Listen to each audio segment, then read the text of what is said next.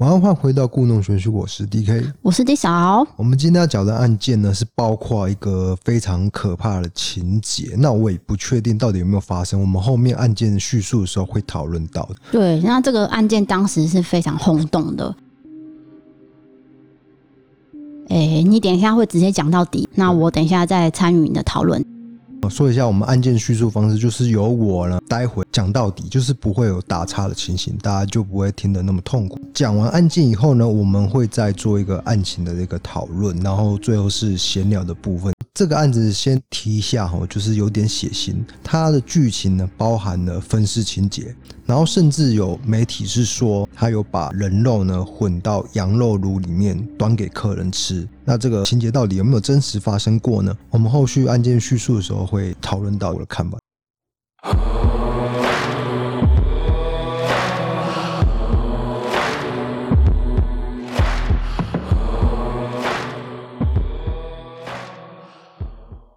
以下的案件叙述，所有出现人物名称都是匿名与绰号。在一九九九年八月二十号，一名女子叫做阿兰，她神色慌张，相当害怕，走进了基隆市警察局第四分局。她说：“她要举报一件七年前的杀人案。”员警一看，吓一跳，只见阿兰双颊凹陷，神色慌张，而且上排牙齿遭人敲掉。原来就是阿兰的同居人呢，时常对她做出一个暴力的行为。而且常常梦见这个死者向他诉苦。命案中的死者在梦中总是这样子责备阿兰。他说：“姐啊，你马地很牛啊，你哪那么搞到倒茶缸呢？我今家就痛哭，我今把头拢胆胆的，就是做这样子的梦。那一方面是同居人则折磨，另外一方面则是不断出现这个灵异的梦境。当然，这个梦境呢，也有可能是自己阿兰就是良心过意不去，日有所思夜有所梦嘛。”总之呢，他就是忍无可忍，精神崩溃，所以他才决定要向警方来做一个告发动作。于是呢，发生在多年前的杀人分尸案就慢慢揭开了序幕。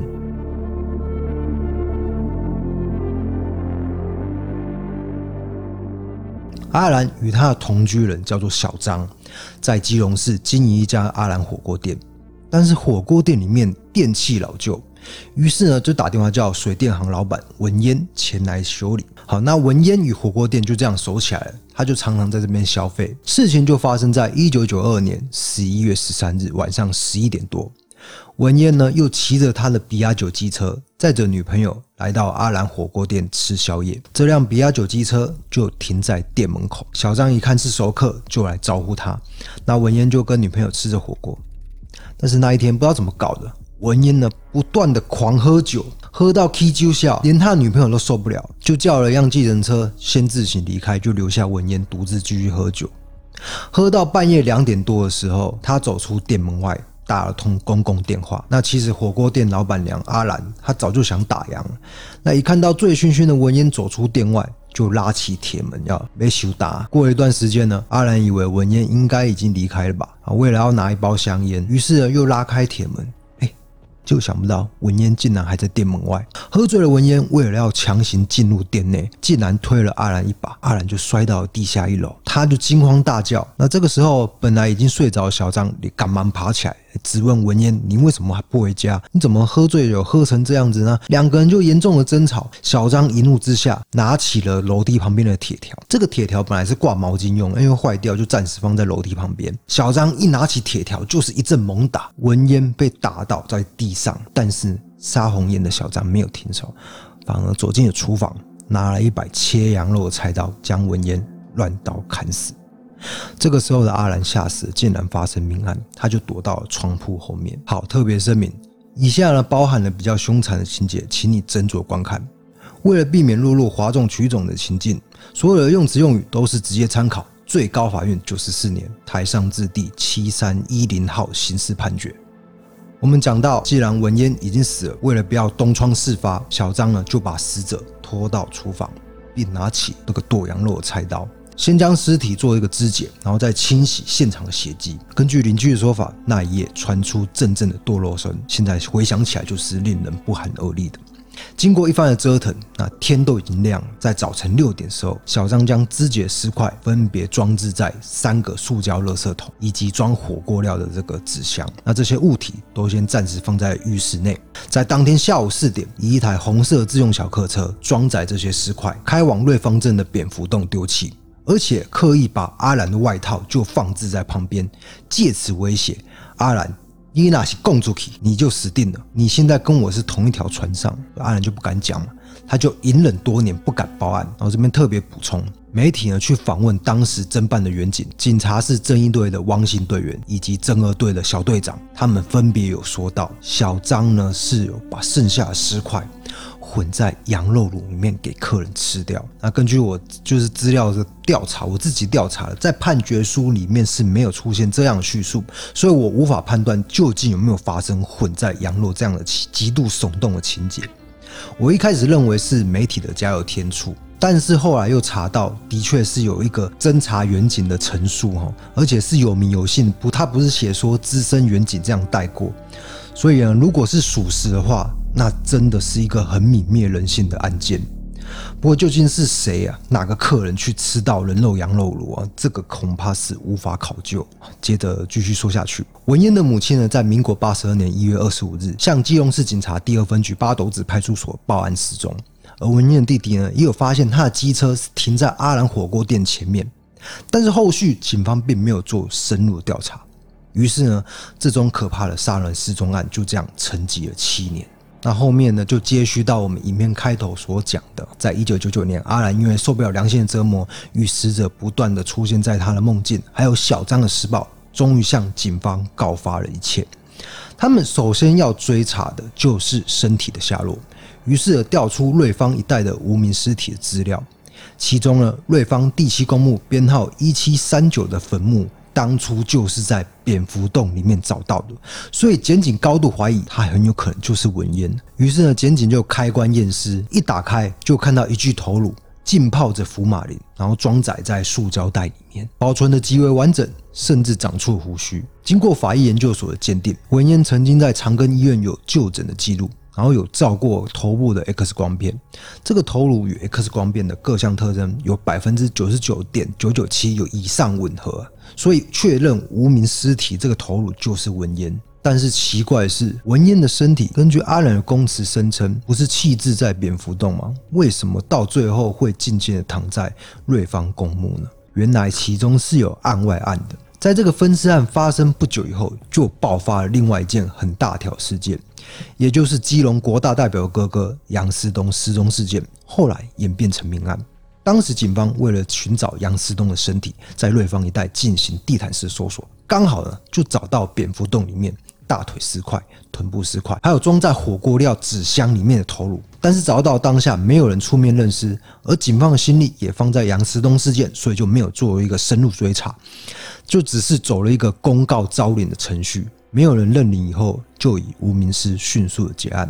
那身体确认以后呢？检警立刻依法逮捕了小张。警方回到火锅店做采证，但是因为过了整整七年，没有查到任何的基证。同时呢，检警也对小张使用 polygraph 仪器，也就是说测谎器，问了小张三个问题。第一个问题。你有没有拿羊肉刀刺文嫣？小张回答没有。第二，你有没有在火锅店内拿刀刺文嫣？小张还是回答没有。第三，你有没有拿刀将文嫣分尸？小张再度回答没有。这个三个问题经过测谎仪的分析，认定小张三题都没有讲实话。可是小张仍然否认到底，他辩称测谎当下因为量血压的带子绑太紧，而且测谎人员一直威胁我，所以呢，这个测谎结果不能采信的。而小张又辩称出事当天文嫣在火锅店喝醉闹事，当时是有报警处理的，我根本就没有去杀害文嫣呐。这个是因为阿兰跟我感情出了问题，他要故意去陷害我。结果这番说辞呢，反而出现了很大漏洞，因为当天八斗子派出所根本没有接获任何的报案。而测谎人员在法庭上作证，他对法官说：“测谎人员是不可能去威胁受测者的，因为全程都是录音录影，而且量血压带子的松紧根本不会影响到测谎结果。我们刑事局测谎准确度不会低于百分之九十八的。”最后，法院认定小张与文嫣并无仇恨，只是文嫣喝酒吵闹，竟然拒下杀手，而且分尸手段凶残至极。犯案直到今天呢，也有相当失，但是你仍然毫无悔意。审判缠讼了七年，最终是判处无期徒刑定谳。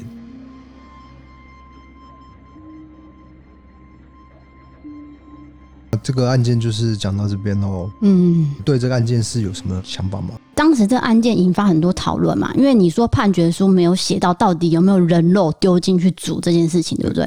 所以你也不知道是不是属实啊。因为媒体就是有写，但是判决书上面没有写。对，还是说太血腥不能写？对，我就是我在想，我就是不知道为什么。因为你说资深远景有讲说有。然后判决说没有，这很奇怪嘛。对对对，对，对。然后报道每一篇几乎都有哦，就是媒体新闻报道。可是因为有时候媒体是为了要就是吸引人家眼球，对，所以他故意这样下标，因为他这个没法查证到底是被谁吃到。如果真的有这件事情的话，完全无法查证，所以他就利用无法查证这一点呢，来去做一个耸动的标题。我觉得啦，嘿啊。那我像我在媒体上面看到，就是写说人肉羊肉炉店内剁肉声响整夜，邻居以为他生意好。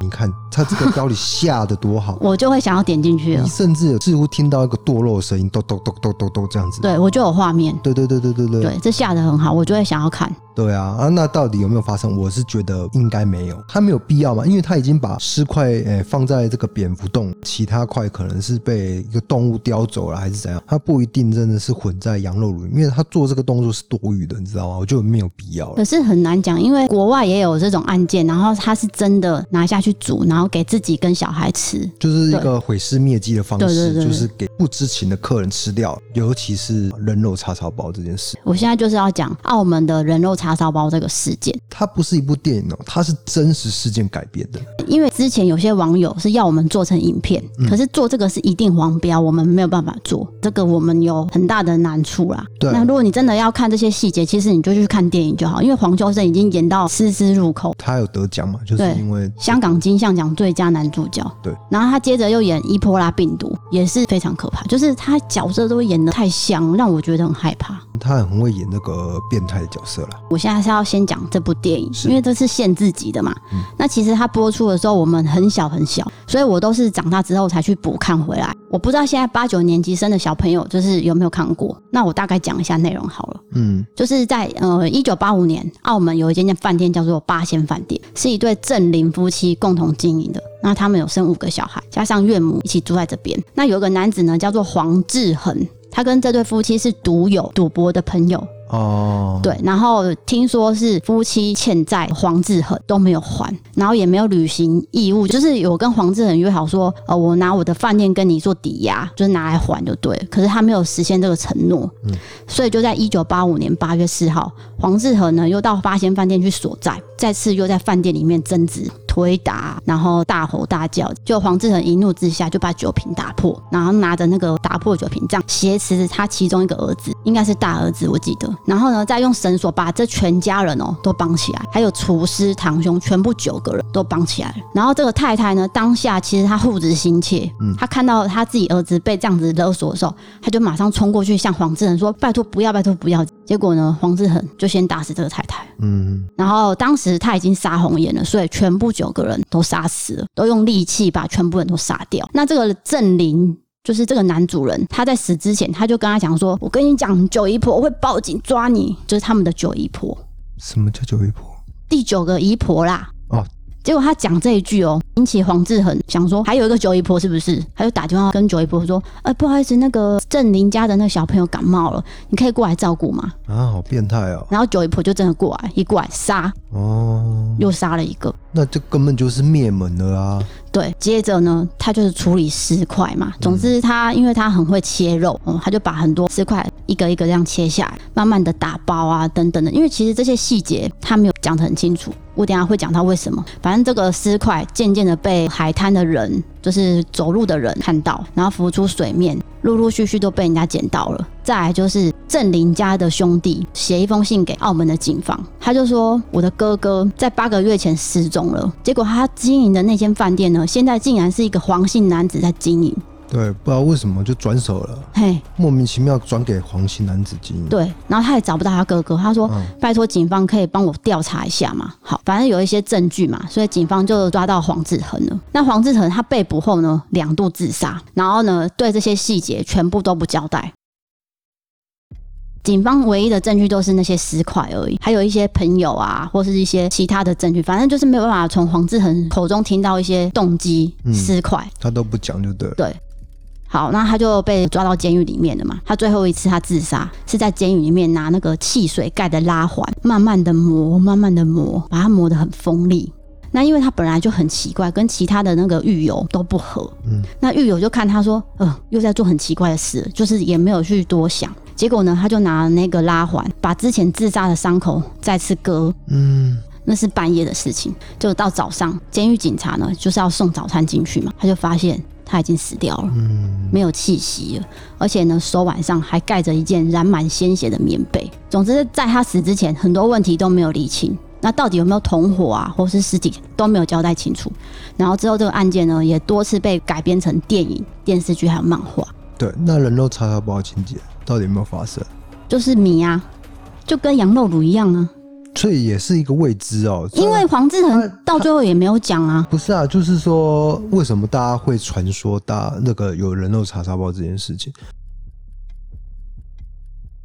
就是说他有分尸没有错，但是这些肉块不知道有没有混到那个叉烧包里面。因为他杀完之后，他隔天清洗完就是照常营业了。嗯、然后他有请一些新的厨师，电影是演说黄秋生就是把一些肉块直接给厨师，就是去去处理。嗯，所以到底有没有加进去，没有人知道。搞不好又是媒媒体下很冲动标题。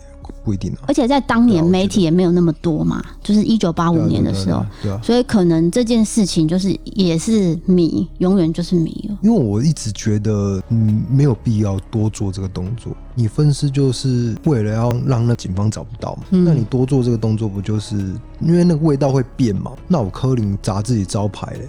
可是我们的心态跟他们心态不一样，你也不知道他们这种变态人的心里到底在想什么。对啊，也是啊。哎、欸，好了，我觉得我们今天讲这个话题太沉重了。有你有什么别的，嗯、就是可以把它倒开的哦？因为我觉得就是观众停留在这种那个人肉羊肉炉、人肉叉烧包这个情节哦，可能不是很好，有点太可怕了。对，而且你知道昨天我们首播的时候不是有聊天室吗？嗯，然后就有几个网友说：“呃，我今天才刚吃完羊肉炉、欸，哎。”哎、欸，现在天气也还没变冷，怎么会是？有啦，北部变冷了啦，你在南部你又不知道，哦、对啊，对对对，对，对。然后有人还说，哈，我才刚下定呢，要不要退货？这样就是大家就是一波讨论。哦，对，就是很刚好讲到羊肉炉。跟大家说，这个羊肉炉的情节，我们是不能确定的。我真的很诚实跟大家说，我不会为了说要赚这个观看次数哈，故意讲的很耸动。不会不会，我认为是不一定有发生，但是也有可能。你又讲到严肃话题，好，拉回来。我现在要讲的是看电影这件事情。嘿，就因为我们讲人肉叉烧包，所以接到电影是不是？对，因为我想到看电影的几件事情，我先讲第一件事情，我姐遇到的。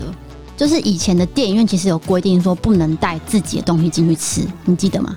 就是只能吃他们影城规定的食物。有啊，后来好像是什么消基会还是消保会说这个是不行的。对，后来是可以带进去的。对对。对那呃，我姐有一次呢，她就是刚好是在那个时间交错的时期，就是还没有那么确定说到底可不可以带的那个时期，她去看电影。然后她买了一包呃，例如是洋芋片、乐事那种，然后她不知道会不会被抓。所以他就放到他自己的大包包里面，他就带进去，然后验票啊什么都没问题，就倒进去里面了。